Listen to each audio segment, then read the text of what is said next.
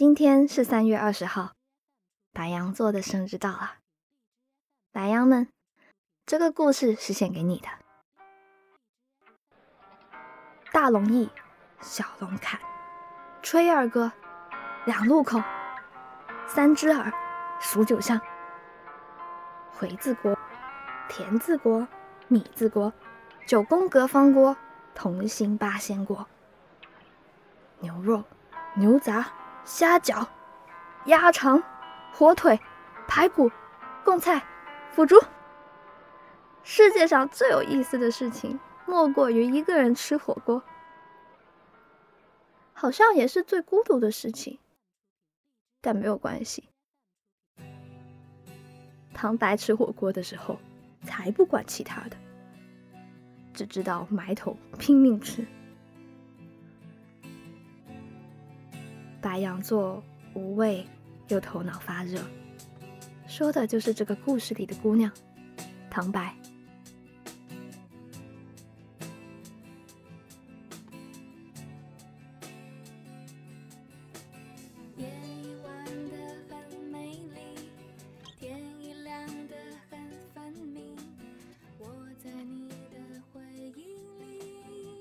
以前，唐白和玉阳在一起的时候。实在被憋得太狠。像她这样热爱成都的女孩子，却要跟着男朋友不吃辣、不喝酒，连去小酒馆看网文都要被男朋友拦住，说要期末考啦，别去了，浪费时间。刚在一起时，玉阳夸口说：“我是扬州人里最能吃辣的。”结果去了玉林两路口火锅店，点了微辣鸳鸯锅，他就辣到满头大汗。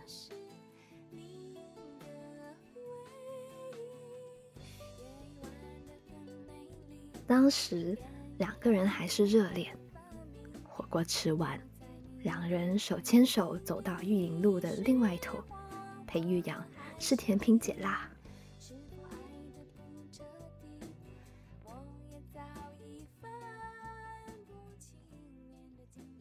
那是唐白第一次吃鸳鸯锅，第一次吃微辣，第一次没吃牛油锅，也是最后一次。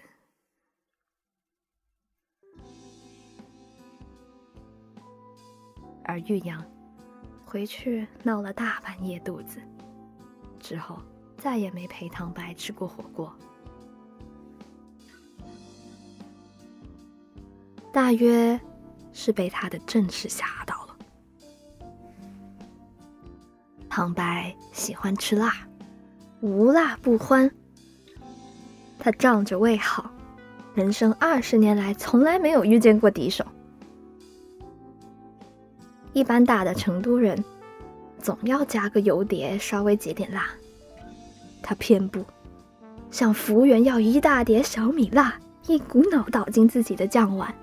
加点香菜或者是葱做点点缀，眼巴巴看着锅里红油滚起来，急急少一勺汤兑进小米辣，牛油后劲足，越吃越辣。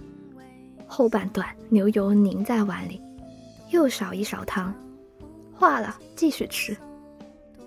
贡菜煮一会儿，嚼起来有清脆的声音，他爱死了。这不是川渝火锅的吃法，是他唐白的吃法。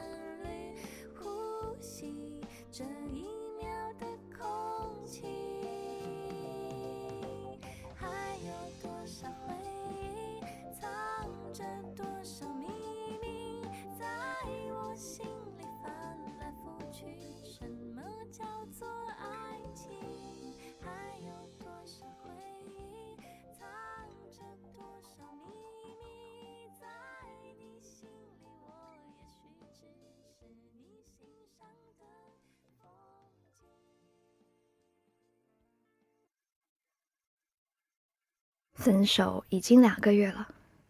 白天的时候，唐白其实不太有时间想起玉阳。他在东门大桥实习，每天加班到十二点。公司楼下就是九眼桥，河岸边林林总总各家火锅烧烤，来来往往。吃完火锅去酒吧，或者泡完酒吧来吃火锅，非常得意。他和玉阳分手的时候很平静，起因呢是他想去玉林，玉阳不同意。他心里感到委屈，想想，他们相恋三百天，不能吃辣的，不能喝酒，每天还得陪着他清汤寡水。当天晚上回到宿舍，唐白就提出分手。隔天他又自己反悔，想找回对方，却发现所有联系方式都被拉黑了。短信、电话、FaceTime、QQ、微信，甚至 Instagram。微信拉黑之前，岳阳留的最后一段话是：“少吃点辣，少喝点酒，照顾好自己。”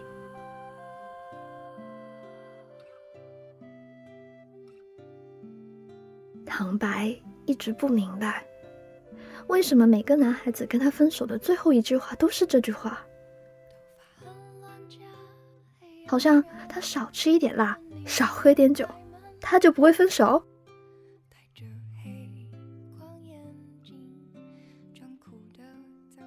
伤心是有的。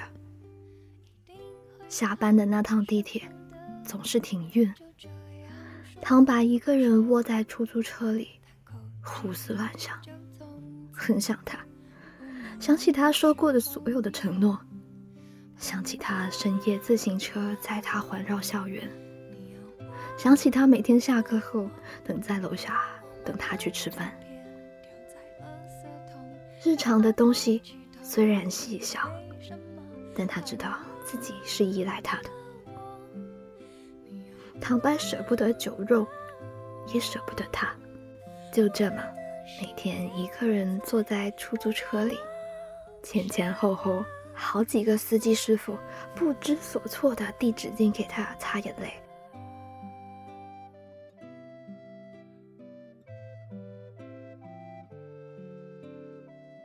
十岁的小姑娘，说破了天也不会有什么惊天大事儿。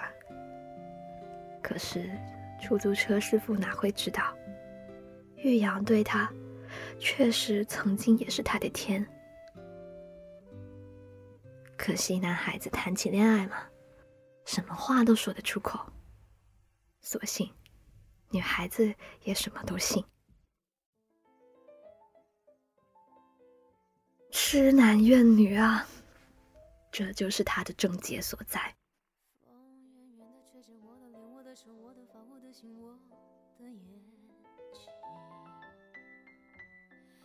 酒肉就更不能舍弃了。之后。唐白每周五下了班，就一个人厮混在九眼桥的火锅店里，吃到凌晨一两点，昏沉沉打车回学校。一个女孩子，不知道跟谁借的胆量。她以前吃火锅可没这么大的瘾，顶多半个月一回。失恋的功效可能就是这样。他突然想把这一年的分量都补上。如果有人问起来，说你跟玉阳为什么分手啊？他可以轻描淡写回一句：“我爱牛油特辣，而他只能吃微辣鸳鸯锅呗。”这么一句话说出口很简单。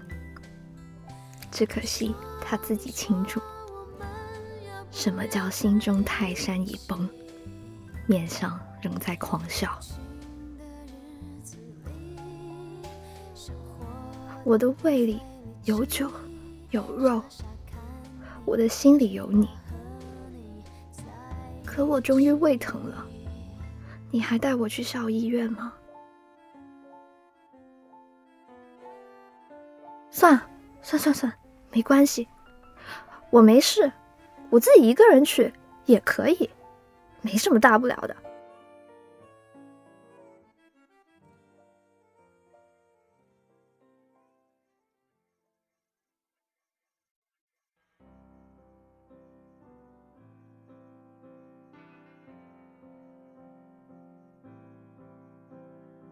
故事讲完啦。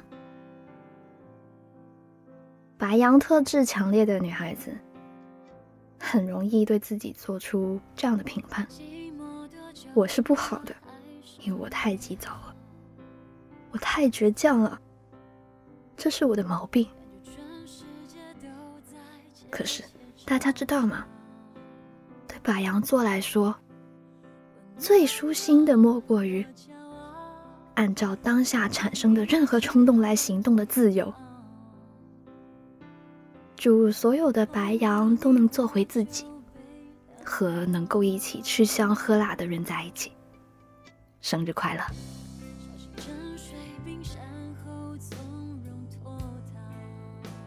对了，现在来公众号“白无常白总”，回复你的星座名字。